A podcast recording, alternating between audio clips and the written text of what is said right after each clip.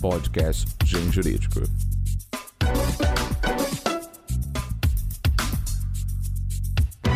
Olá, ouvintes do Mundo Jurídico. Meu nome é Daniela Oliveira e eu sou editora do Grupo Gen, editora forense.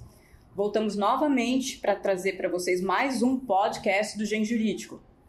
Nesse podcast, nós vamos debater um pouco mais um tema que impacta a vida de todos os brasileiros, o futuro de todos nós. A reforma da Previdência tem sido vista por alguns como a única solução, tendo em vista o envelhecimento da população brasileira, e por outros como um grande retrocesso social. Nós vamos ter a oportunidade aqui de ouvir três juristas especialistas em direito previdenciário e eles vão poder compartilhar com vocês as suas visões em relação a esse tema. A professora Gisele Kravchinchin é advogada previdenciarista, diretora do IBDP, Instituto Brasileiro de Direito Previdenciário, e professora do CESUSC. O professor João Batista Lázari é juiz federal no TRF da Quarta Região, pós-doutor em Direito pela Universidade de Bolonha e professor da Escola Superior da Magistratura Federal e do Trabalho de Santa Catarina.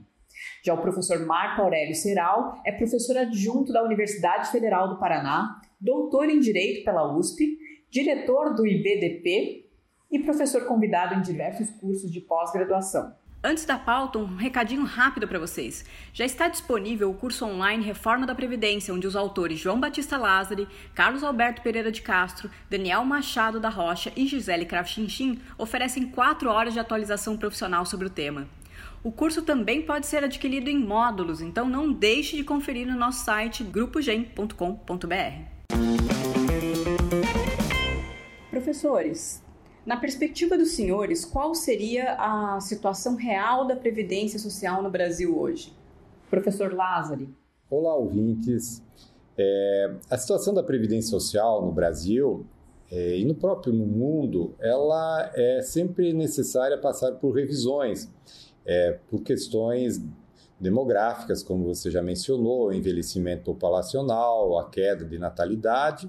E eu diria um, uma questão mais importante ainda está relacionado com a mudança das condições de trabalho e também as situações de falta de confiança no sistema, o que reduz o número de trabalhadores que hoje contribuem de forma espontânea para a Previdência e, portanto, estão excluídos do nosso modelo. Então, nós temos hoje no Brasil algo em torno de 47% dos trabalhadores que trabalham na informalidade, ou seja, sem vínculo formal e que pouco contribuem para o sistema.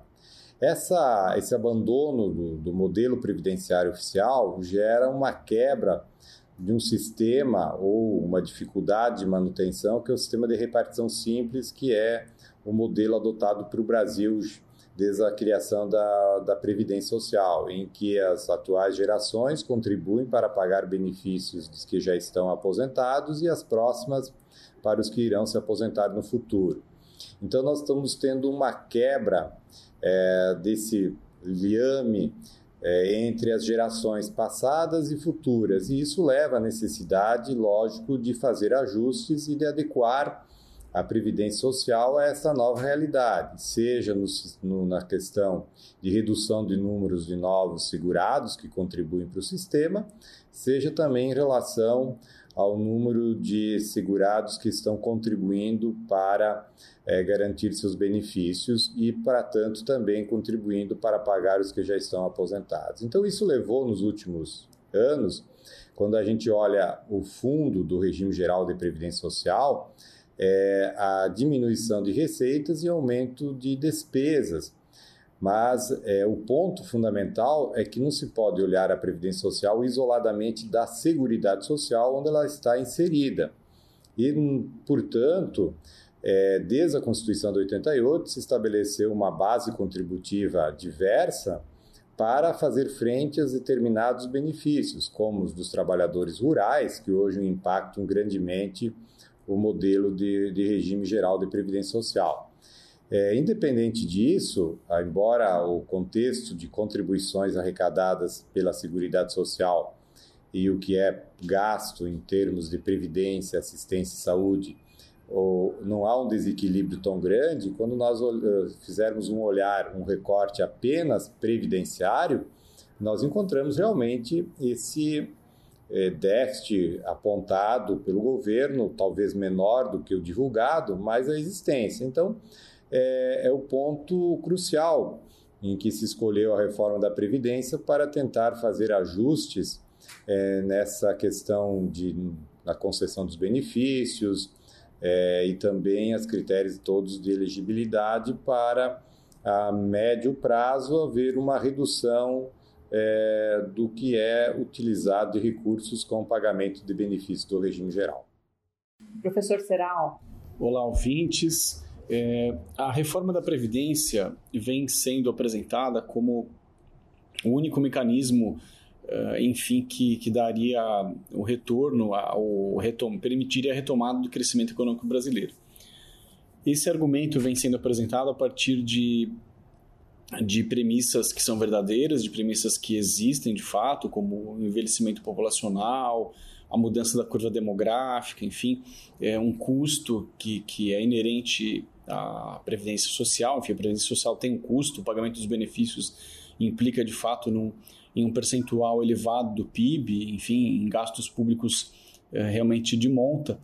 Porém, eu faço uma leitura de que de que essa, esse, esse remédio seria muito drástico em relação à doença apresentada. Então, eu tenho uma leitura no sentido de que é, o ajuste de contas públicas que, que vem dentro da reforma previdenciária ou que vem a partir da reforma previdenciária, ele, ele acaba tendo um foco único, que é o foco no, na, na, enfim, na restrição à concessão de benefícios previdenciários, pelo endurecimento dos requisitos, pelo aumento da, da, do tempo de contribuição, pelo o, pela implementação de uma idade mínima, entre outras várias situações, como por exemplo o cálculo do benefício, que também é alterado. Então, essa política pública previdenciária é reestruturada unicamente com o viés da restrição ou da diminuição do acesso aos benefícios. E se deixa de lado a questão do custeio, a questão propriamente orçamentária. Então, cobrança de grandes devedores, revisão de políticas de imunidade tributária, eh, enfim, uma série de outras eh, medidas, enfim, também poderiam ser pensadas. Então, a reforma previdenciária, num, num primeiro momento, ela se valendo de premissas verdadeiras, ela acaba atacando um único ponto, ela se esquece de uma reformulação em relação ao custeio da previdência social, também ignora uma realidade laboral em que nós temos uma massa salarial muito baixa, em que nós temos aí um nível de desemprego extremamente elevado, na casa dos 13 milhões de, de trabalhadores, uma informalidade também bastante grande. Portanto, ela, ela é alterada, há uma mudança de regras num único ponto, enfim, deixando de lado outros vários pontos que são importantes na, na estruturação da política pública previdenciária.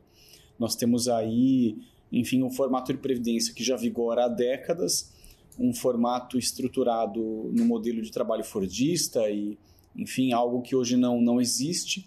E essas alterações não levam em conta esses vários fatores que eu mencionei. Professora Gisele. A Previdência do Brasil, ela tem seguido num movimento de redução de direitos. A gente vem de uma forma mais significativa desde 98, é, com restrição. A, a gente teve em 88 a Constituição Cidadã, que ampliou muitos direitos, que trouxe muitas garantias, inclusive de direitos sociais na Constituição. E em 91, a Lei 8.213 foi também uma conquista da cidadania brasileira, garantindo benefícios, formas de cálculo em que todos os salários tinham que ser contribu tinham que ser corrigidos para que o benefício realmente tivesse um valor de, digno, né? O, o direito ao reajuste para manter o valor real do benefício, para a pessoa depois de aposentada manter alguma qualidade de vida e dignidade. É, depois, em 98, a gente começa com a emenda 20, numa redução de direitos. Então, a gente tem a extinção da aposentadoria por tempo de serviço, transformando ela em, por tempo de contribuição. A aposentadoria proporcional não existe mais, só a aposentadoria integral por tempo de contribuição. Depois a gente vem seguindo a 41, a emenda 41 reduziu bastante direitos de servidores públicos. Então, já trazendo a ideia, aproximando os dois regimes, regime geral e regime próprio. Então, a ideia da média das contribuições, e não só, né, em 99 a gente teve também a alteração de trazer a média de todo o período contributivo, não só dos últimos três anos, para o regime geral. Depois, isso, em 2003, é transportado para os regimes próprios, então eles também passam a se aposentar com a média de toda a vida contributiva, inclusive o que eles trazem de, da iniciativa privada. É, depois a gente tem em 2015 uma mudança significativa que altera as pensões, elas deixam de ser vitalícias para o cônjuge que é novo. Uh, e a gente vem no início desse ano com a MP 871, depois convertida na Lei 13.746, uh, reduzindo bastante alguns direitos, e a PEC 6 de 2019, né, que, que está sendo aprovada, vem nessa, nesse movimento de restrição, de retirada de direito, com a justificativa principal de que não há dinheiro para pagar o que foi garantido pela Constituição Federal. Tanto que o, o, o principal da PEC, a meu ver, é a desconstitucionalização das regras. Porque não só você restringe o direito, como a maioria das regras que a gente tem debatido, estudado, elas são transitórias ou de transição, ou são para quem estava e vai tentar cumprir uma regra um pouco diferente, mas as regras novas, saber como realmente as pessoas vão se aposentar daqui para frente, não está certo, não está redigido de forma permanente. Essas regras são transitórias. Você vai ver lá no início de cada artigo que diz, ah, vai se aposentar com 65, 62, e assim, até que lei venha a regrar vai ser essa regra.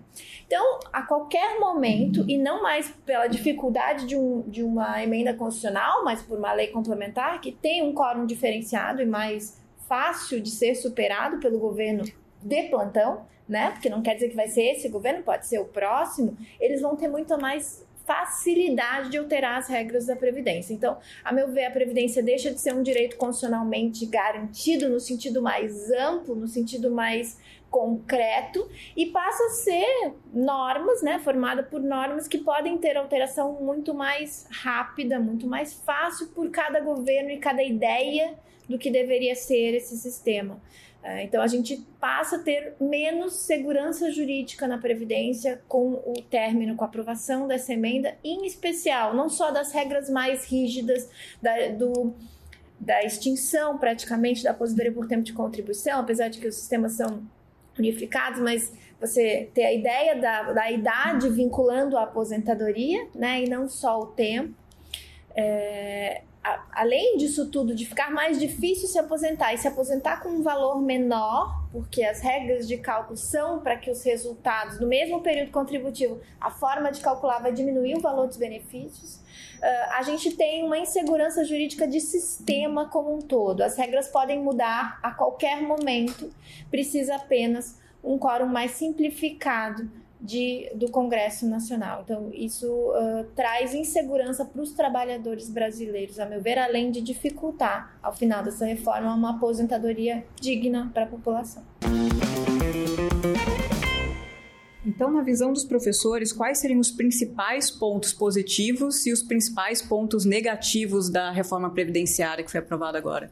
Professor Lázari.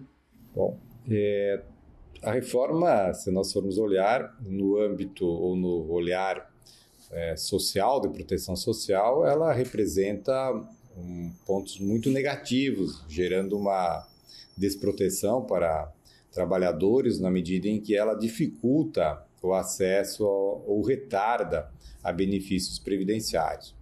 É, e a questão também do cálculo do valor, que reduz em muito o que se era pago e se vai pagar. A questão também da acumulação de benefícios, a restrição grande em relação à pensão por morte com outros benefícios previdenciários, como de aposentadoria. É, então, nesse contexto, para servidores públicos também, as regras são bem mais rigorosas e postergam a aposentadoria e aumentam muito a questão de alíquotas contributivas. Então, se nós olharmos sobre o prisma de proteção social dos trabalhadores e dos servidores públicos, ela realmente ela representa um retrocesso muito grande com relação às normas que nós tínhamos até o momento e frustrando muitas expectativas é, de pessoas que estavam já contribuindo há um longo tempo sobre os critérios que seriam adotados no momento da sua aposentadoria. O lado positivo, que poderíamos dizer assim, não tão é, ruim, é que algumas categorias foram mantidas, mantidas as regras, é, principalmente reconhecendo situações específicas, como de trabalhadores rurais, com a redução da idade já existente, mantendo então benefícios é, com 60 anos para o trabalhador rural e 55 para a trabalhadora mulher. É, foi também o benefício é, de prestação continuada da assistência social mantido nos modos já existentes, que representa também uma regra de redistribuição de renda muito importante da nossa Seguridade Social. O outro ponto que poderia apontar que também há é a questão do fim da desvinculação de receitas da União, a DRU, em relação às contribuições sociais, é, que se eram destinadas 30% para pagamento de outras despesas que não é, benefícios, quando se tratavam de contribuições sobre folha de salários, é, lucros e demais contribuições das empresas, salvo a incidente sobre a folha de salários. Então, essa seria uma medida positiva. E o outro lado é também que se espera que se cumpra agora aquilo que se prometeu, que essa reforma ela sirva também para estimular o crescimento do país, gerar mais empregos e melhorar a economia, porque com a melhora da economia, certamente abrirá espaço posteriormente para que nós encontra para encontrarmos um caminho do meio, ou seja, até para rever algumas dessas normas mais rigorosas, com uma melhora eh, de crescimento do Brasil e com condições para poder dar uma proteção social mais adequada à população. Professor Seral. Bom, sempre é importante repensar a previdência social, a política pública de previdência social. É uma política pública, uma estrutura de proteção social, um conjunto de direitos que nunca é estável. É um conjunto de direitos e de instituições que não pode ficar preso no tempo. Ele é muito suscetível a variáveis econômicas, sociais, demográficas, enfim a uma série de fatores. É, porém, eu destaco muito mais aspectos negativos da, da reforma da Previdência, enfim, a grande tônica de, de, de mudanças trazidas pela reforma da Previdência é muito mais negativa. Então, é, há, há de se destacar uma constitucionalização em excesso que ocorre com o texto, então, é, ao lado de um movimento de desconstitucionalização de alguns temas previdenciários, que são remetidos à lei ordinária, à lei complementar. É, em paralelo, existe esse movimento de constitucionalização em excesso. Isso eu compreendo que é um elemento negativo da reforma previdenciária, porque, enfim, matérias que costumeiramente são destinadas à lei ordinária, à legislação comum, são aí levadas ao nível, ao plano constitucional é, dificultando a interpretação, dificultando a forma de, de aplicação dessas normas, enfim, é, algo que fica muito engessado, enfim, permitindo e impedindo uma, um avanço e alterações futuras. É, além disso, é, a, grande, a grande característica da reforma previdenciária é a restrição aos direitos, a, a restrição ao acesso aos direitos. Especificamente, é, começando aí com o tema da idade mínima, então, nós temos aí um dos carros-chefe, um dos eixos centrais da reforma da Previdência é, é justamente a fixação das idades mínimas para as, as aposentadorias, de certa maneira uniformizando, unificando os sistemas de aposentadorias atualmente existentes, em que você tem hoje ou aposentadoria por idade ou por tempo de contribuição. De certa maneira, os dois regimes são unificados em um único modelo, em que você tem aí a fixação de uma idade mínima alta, para os parâmetros internacionais e muito mais para o parâmetro brasileiro, ao lado, né, sem que se dispense um tempo de contribuição também bastante alto. Atualmente, de, de enfim, no, no, formato sugerido pela reforma previdenciária de 15 anos para a obtenção do direito e de muito mais do que isso para que você tenha aí realmente um benefício de maior valor. Então, a tônica geral da reforma previdenciária é negativa, essa idade mínima fixada também para aposentadoria especial, também fixada para o setor público. Então, nós temos aí é, um viés, em geral, negativo da reforma da Previdência. Professora Gisele. Pontos negativos, o primeiro é a desconstitucionalização, né? A, as restrições de direito, eu acho que assim, uma das coisas que porque várias coisas que iniciaram no debate não terminaram, por exemplo, o benefício de prestação continuada do LOAS foi retirado, né? A gente teve até a evolução da idade mínima da aposentadoria especial sendo retirada pelo Senado também. Então, chegando a, a ideia que veio da Câmara, né?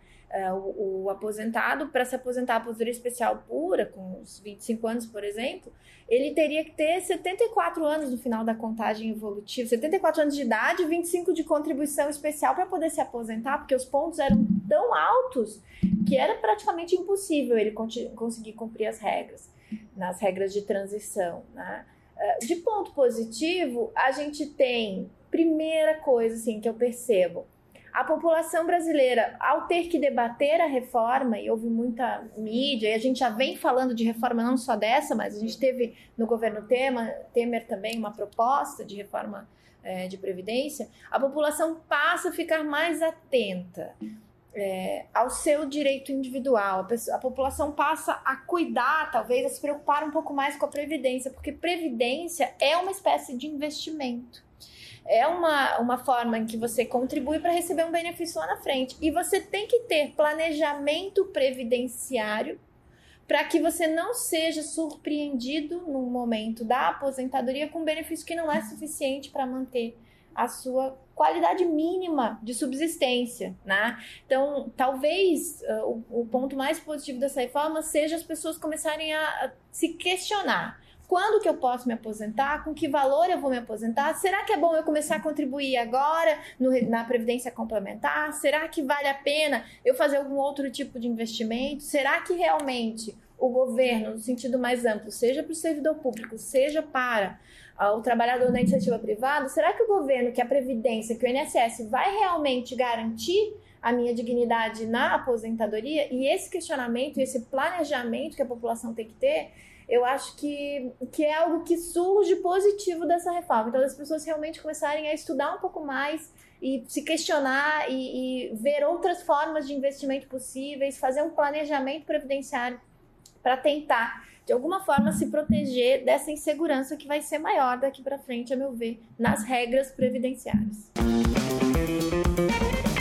Os professores acreditam, então, que essa reforma ela vai conseguir... É chegar nos objetivos em que ela se propôs de tornar o Brasil uma economia mais pungente ou que na verdade é, ela representa realmente um retrocesso social? Qual que é a opinião dos professores? Professor Lázari. É, a minha opinião é que ela representa mais um retrocesso social do que ela vai gerar uma retomada do crescimento do Brasil, porque o problema de retomada do, do crescimento do Brasil é ela depende talvez muito mais de uma questão tributária, de uma reforma tributária, que é um dos grandes as grandes dificuldades do Brasil, além da burocracia para a questão é, de muito empresarial que já se tem, que está se tomando algumas medidas para reduzir, mas o Brasil ainda é muito burocrático e tem uma questão tributária muito complexa, seja na questão da alta carga tributária, seja na questão da forma como são exigidos os tributos, com uma quantidade muito elevada, com a situação toda de, de, de, de exigências que são feitas, de obrigações principais, acessórias, assim por diante.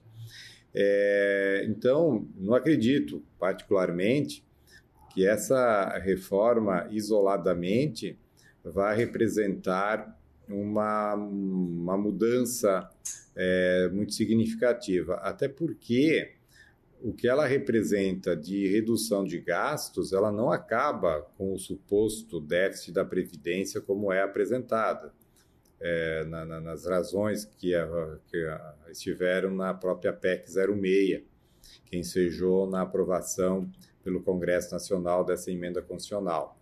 Agora, o mercado financeiro interpreta isso como um sinal positivo, em que, com base nessa reforma, outras poderão acontecer e, com isso, o Brasil se reestruturar para enfrentar novos desafios. Mas o custo para o trabalhador e para os servidores públicos está sendo alto. O que se questiona também, e é um ponto de vista, que talvez a primeira delas, dessas reformas, tivesse sido de natureza tributária ao invés de previdenciária. Mas é, essa foi a escolha e se espera então que venham novas mudanças no contexto estrutural do Brasil para que realmente se tenha aquilo que se mais se deseja. Melhor, melhora no nível de emprego, melhora na, na questão de redistribuição de renda, então melhores salários, e que o Brasil tenha então um crescimento real que possa ter recursos para investir mais na área da saúde, na área da educação e melhoria de infraestrutura. O professor Seral já adiantou um pouquinho que realmente vê mais pontos negativos do que positivos, né? Sim, e em relação ao tema do crescimento econômico, eu sou muito cético quanto à capacidade da reforma previdenciária induzir o crescimento econômico ou a retomada uh, de um impulso econômico. Não torço contra, obviamente, mas uh, há uma preocupação que eu tiro da análise econômica do direito. Então, uh, os gastos previdenciários, os gastos com a previdência social são de fato elevados, o montante é expressivo, mas eles podem ser vistos também como externalidades positivas. Na economia, você tem gastos, né, a análise do direito identifica gastos, mas eles têm externalidades, negativas ou positivas, ou seja, consequências indiretas. E os gastos com previdência social são as chamadas, ou constituem as chamadas externalidades positivas. Então, de fato, o governo gasta, mas esse dinheiro que é pago a título de benefícios previdenciários, ele, ele, ele acaba fomentando a economia. Esse dinheiro não fica simplesmente parado na casa dos aposentados, dos dependentes, pensionistas e assim por diante. Ele volta para a circulação econômica. Então, nós temos aí municípios em que a principal fonte econômica é realmente o conjunto, o montante de benefícios previdenciários pagos naquela localidade. É, nós temos aí essa ideia de que os benefícios pagos induzem consumo, as famílias consomem, compram coisas, pagam aluguel e assim por diante. Se eu tenho, no sentido contrário, uma reforma previdenciária que dificulta o acesso aos benefícios, diminui o valor da pensão por morte, diminui o valor das aposentadorias, assim por diante, eu tenho menos gente recebendo dinheiro e menos gente consumindo, enfim, um consumo que tanto alimenta a ciranda econômica, alimenta o movimento econômico, um consumo que gera pagamento de tributos, então o governo eh, acaba retomando uma parte desses gastos. Então, pela perspectiva da análise econômica do direito, essas externalidades positivas são suprimidas e nós acabamos tendo aí um efeito, na realidade, recessivo e não de crescimento econômico. Então, eu tenho uma preocupação muito grande em relação a esse tipo de, de política pública que, que veio com a reforma da Previdência. Vamos tentar então entender um pouquinho agora o que realmente foi aprovado nesse momento, né? A gente sabe que houve uma mudança no regime geral de previdência em relação ao cálculo do benefício. Como que fica agora o cálculo do benefício? Bom, o cálculo dos benefícios em geral, eles levam em, levavam em consideração as 80% maiores contribuições feitas pelo segurado, desde julho de 94 ou da data que ele come tivesse começado a contribuir ou ingressado no sistema. É, podendo, então, na hora da concessão da aposentadoria, é, ou mesmo de outros benefícios temporários, excluir do cálculo as 20% menores contribuições. Então, isso gerava um cálculo é, mais é, justo, um melhor valor para os segurados. Com a reforma, foi estabelecido que este cálculo leva em consideração 100% dos períodos contributivos, ou seja, de todas as contribuições feitas a partir de julho de 94 ou da data que o segurado ingressou no sistema. É, então, o que, que, isso significa? Não vai poder mais ser excluídas menores contribuições.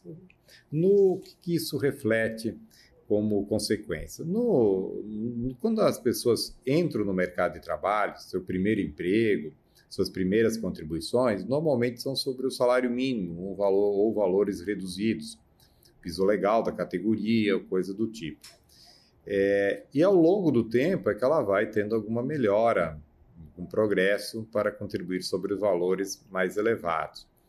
É, com isso, nós vamos ter, na verdade, só na parte do cálculo do salário de benefício, uma redução é, nessa apuração da média que será usado para os coeficientes de cálculo dos benefícios, que também vão sofrer, sofrer uma redução com a emenda.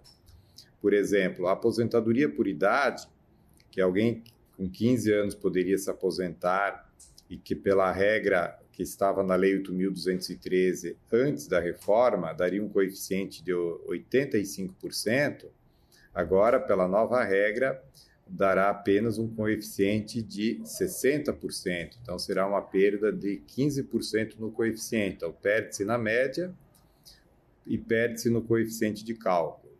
É, outro exemplo é da pensão por morte, que a pensão por morte era correspondente a 100% da aposentadoria que o segurado recebia ou daquela que teria direito se se aposentasse por, aposent... por invalidez no momento do óbito, que seria então correspondente também a 100% da média contributiva. Com a reforma, ela vai ter um básico de 50%, mais 10% por dependente. Além de que vai acabar a possibilidade de reversão de cotas depois que algum filho atinge os 21 anos, por exemplo, a cota antes revertia para a mãe ou para os dependentes que permaneciam. Pela nova regra, essa reversibilidade acaba também. Então, o cálculo do valor dos benefícios, de maneira geral, ele terá uma redução bem significativa para o pagamento. Então, aquela situação, o benefício vai continuar, esses benefícios continuarão sendo concedidos, é, com algumas mudanças nas regras permanentes, no que tange a idade é, mínima, que a mulher aumenta, no caso da idade, pra, de 60 para 62, no caso do homem, o tempo de contribuição para os novos segurados passa a ser de no mínimo 20 anos. E no caso das regras de transição, ainda se mantém com 15, mas com valor de cálculo menor. Então, isso implica que para a gente conseguir chegar no teto, a gente vai ter que trabalhar mais tempo, é isso? É, em regra geral, com 35 anos de tempo de contribuição, homem e 30 mulher antes da reforma, se chegava a um coeficiente de 100% do cálculo. A partir da mudança, é, para chegar a 100%, serão necessários 40 anos contribuídos para o homem e 35 anos contribuídos para a mulher. Então, terá um, um acréscimo de 5 anos é, no tempo para poder chegar ao mesmo coeficiente que se tinha anteriormente. Em acréscimo a essas observações do professor Lázari, é importante mencionar que não só há uma mudança da regra, mas que essa mudança de regra ela tem que ser levada em consideração com vários outros fatores, sobretudo do ponto de vista do direito do trabalho e do mundo do trabalho. Então, nós tivemos em 2017 uma profunda reforma trabalhista que, enfim, mudou muitos elementos, muitos institutos do direito do trabalho, introduziu, por exemplo, a figura do contrato intermitente, ampliou a jornada de tempo parcial então, nós temos hoje um trabalho, um mercado de trabalho, um mundo do trabalho altamente precarizado, em que é muito difícil que a gente tenha aí realmente pessoas trabalhando até 62, 65 anos de idade. Há grandes lapsos eh, de tempo em que não há efetivamente o trabalho. Então, como compatibilizar as duas, as duas situações? É uma dificuldade muito grande em relação a isso. E essa nova forma de cálculo, em que se contabiliza 100% de todos os salários de contribuição, com uma, uma premissa de que haverão muitas lacunas em relação a isso, por conta de um contrato intermitente, de uma situação de desemprego ou de informalidade. Então, é uma regra realmente bastante drástica em relação à nossa realidade laboral. A previdência social, ela obviamente é, depende de um equilíbrio financeiro e atuarial. Porém, nós temos que pensar na nossa realidade concreta, uma realidade diferente do, da Alemanha, do Japão, da França, enfim.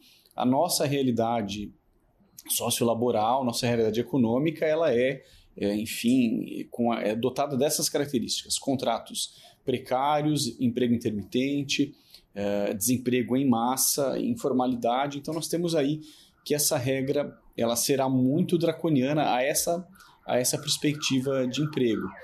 Então, quando você considera menos tempo de contribuição, 80% dos salários de contribuição, você consegue aí alguns ajustes numa perspectiva de justiça social, o que será aí, o que será aí, enfim, é, inviável com essa nova regra dos 100% dos salários de contribuição. Professor, já já tinha mencionado um pouquinho a questão do, da aposentadoria por tempo de contribuição, né? Ela fica realmente extinta? Como que fica essa questão? Eu compreendo, é uma leitura muito pessoal minha, de que os dois sistemas são unificados.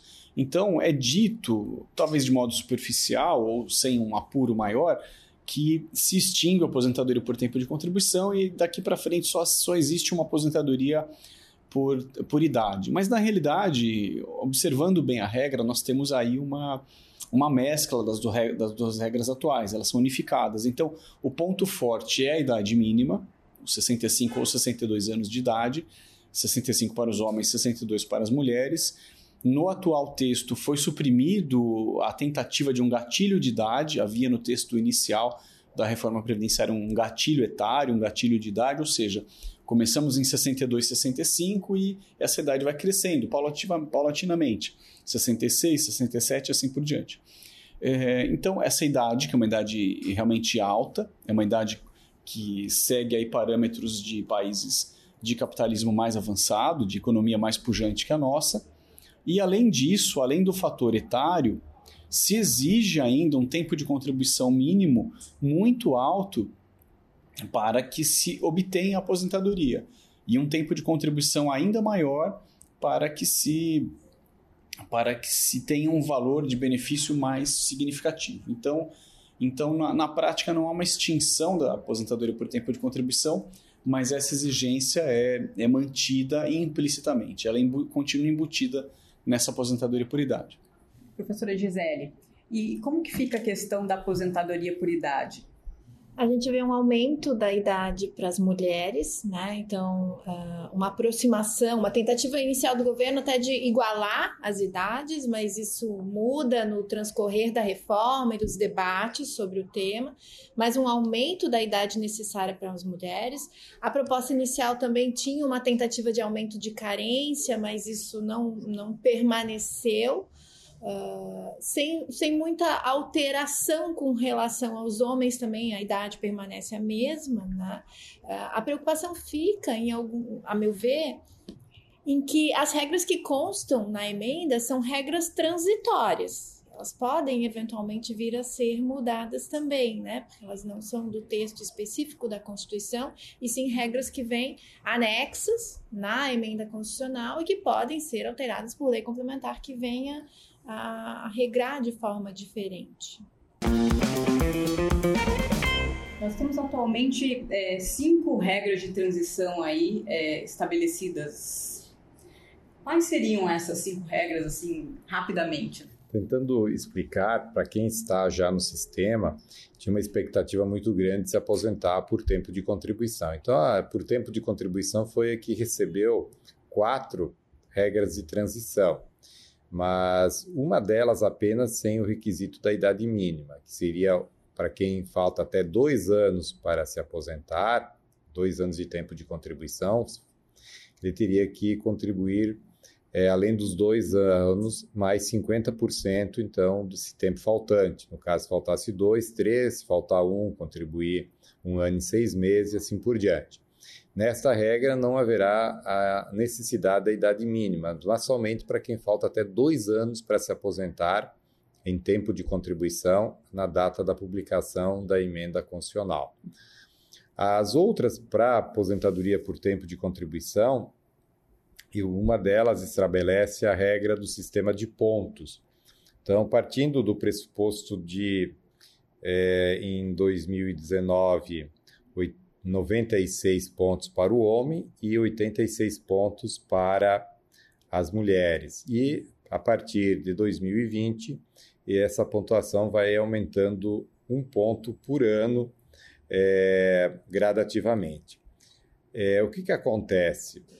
Essa segunda regra, ela beneficia segurados que têm um tempo maior de contribuição e uma idade menor, que permite a soma de idade e tempo de contribuição para atingir esta pontuação. É, essa pontuação já era usada para a exclusão do fator previdenciário, nas regras até então existentes, e agora ela passa a ser usada como critério para ter acesso ao benefício, só que a elevação ela começa já em 2020. Uma terceira regra é a que tem a idade mínima como pressuposto necessário para a aposentadoria. Então, ela não dispensa a idade mínima, que ela começa é, com elevação gradativa, é, e então ela começa com o homem seria 61 anos de idade com 35 de contribuição e a mulher 56 anos de idade com 30 de contribuição e aí também então a cada ano ela aumentaria em seis meses a idade mínima necessária até o homem chegar aos 65 e a mulher aos 62 anos. Uma outra regra de transição é a que prevê, então, um pedágio de 100% do tempo faltante de contribuição na data da emenda constitucional, além da idade mínima de 60 anos para o homem e 57 para as mulheres. E a quinta regra é da aposentadoria por idade, que mantém os 15 anos como exigência de aposentadoria para o homem e para a mulher, com a idade mínima de 65 anos para o homem, e a mulher, então, ela vai ter a idade é, que vai começar de 60 e vai aumentando seis meses até chegar por ano até os 62, é, como requisito, então, de aposentadoria por essa regra de transição. É, de qualquer forma, todas essas regras também têm critérios de cálculos diferenciados, em que a regra de transição vai resultar num valor de benefício menor do que já era pago antes da reforma com as regras já existentes. Normalmente, quando se tem uma reforma previdenciária, existem sempre essas regras de transição que é para tentar é, resolver a situação das pessoas que já estão aí contribuindo há bastante tempo. O professor Lázaro mencionou para a gente, em geral, quais são essas regras, né? Considerando em relação às reformas anteriores, pode-se dizer que sejam regras que efetivamente vão resolver a situação do trabalhador que está no mercado do trabalho, ou são regras um pouco mais agressivas do que se costuma ver nas reformas previdenciárias anteriores? Olha, é, são regras, como o professor Lázaro bem explicou, são regras assim, é, ainda assim drásticas, ainda assim regras duras de transição comparativamente com as recentes reformas previdenciárias do modelo europeu, vários países da Europa têm alterado o seu sistema previdenciário, as regras passam, passam a ter vigência alguns anos depois. Então, passam a ter vigência em 2030, 2020 e pouco, enfim, para que as pessoas vão se programando paulatinamente para tanto. A nossa reforma previdenciária tem vigência imediata e com regras de transição, como muito bem explicadas aí pelo professor Lázaro, é, que são regras muito duras, que não, não criam camadas, enfim, não criam um escalonamento para que eu, que eu vá me programando, para que as pessoas, enfim, tenham situações intermediárias efetivamente, enfim.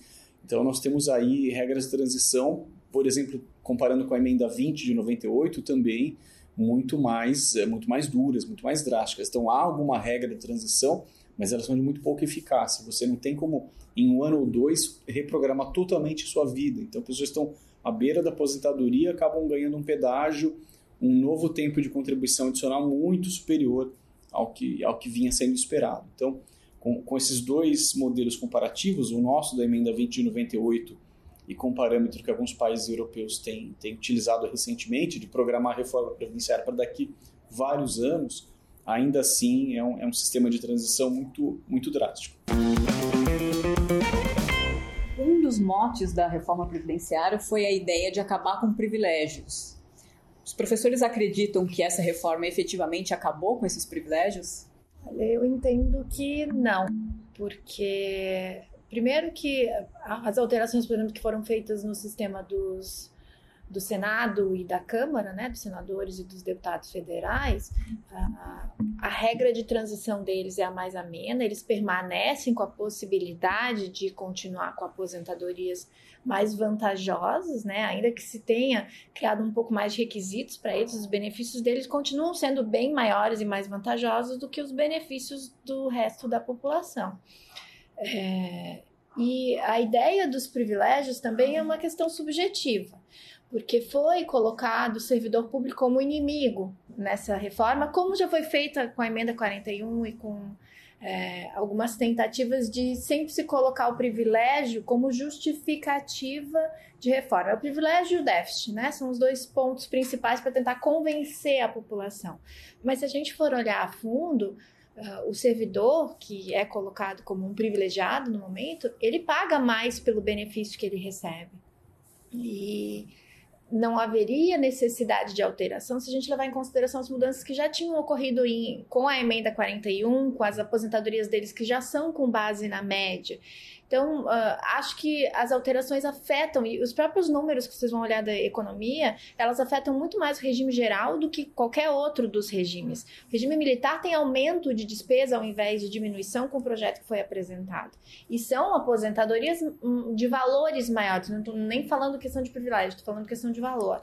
Então, na prática, quem é mais afetado por essa reforma é o regime geral, é quem se aposenta pelo INSS, é a população que recebe menos do sistema, né? É, então, entendo que não, que primeiro que não foi, se você olhar os números desde o início da apresentação, não foi realmente isso que foi colocado, né? As alterações não focavam só na, nos, nos maiores valores. E, posteriormente, acredito também que o que sai dessa reforma não é exatamente o que se vendeu, né? O que se faz de propaganda dela. Em relação a essa, essa ideia de redução de privilégios, combate a privilégios, enfim, que a professora Gisele já, já demonstrou bem que, que não é uma, exatamente uma verdade, não, é algo totalmente preciso, é, ela falou do ponto de vista dos benefícios né, em relação a atingir as pessoas que se aposentam na iniciativa privada, pelo INSS, pelo regime geral de previdência, mas também é importante mencionar que para esse segmento da população, as pessoas que se aposentam pelo INSS, além do benefício ser mais difícil de ser alcançado, também o aspecto contributivo é aumentado. Então, se fixam alíquotas progressivas e que, de fato, na base da, dos salários há uma redução para 7,5%, uma alíquota menor do que se aplicava até então. Porém, a partir de 3 mil reais já se aplica uma alíquota de 14%, sendo que o, o modelo anterior era de 11%. Então a gente tem, na realidade, não só o acesso ao benefício mais difícil, mas também o aspecto contributivo piorado. Então isso está longe de ser aí um combate a privilégio. Você tem pessoas com uma massa salarial é, baixa, uma, uma classe média baixa, de, com salários de 3 mil reais, tendo aumento de alíquota contributiva. Então, isso realmente não corresponde a uma perspectiva de, de combate a privilégio.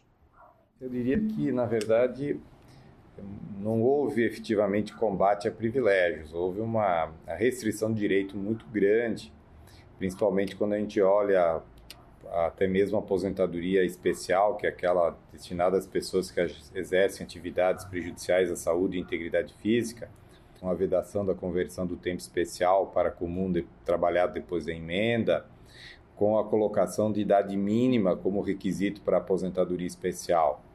Então, nisso, nós não temos é, privilégios, tendo que vai deixar de se proteger situações que eram necessárias, é, regras diferenciadas. Então, esse é um ponto. E quando a gente olha nos números é, apresentados, de redução de gastos, é, nós temos ali fortemente o regime geral como sendo o que vai gerar uma redução bem significativa e trabalhadores ou, vinculados então a essa área e os servidores públicos é, federais de uma maneira mais específica. Já militares, como a professora Gisele apontou, e próprios parlamentares, a redução de gastos é praticamente inexistente um, ou um pouco expressiva em relação àquilo que se aponta em relação aos demais é,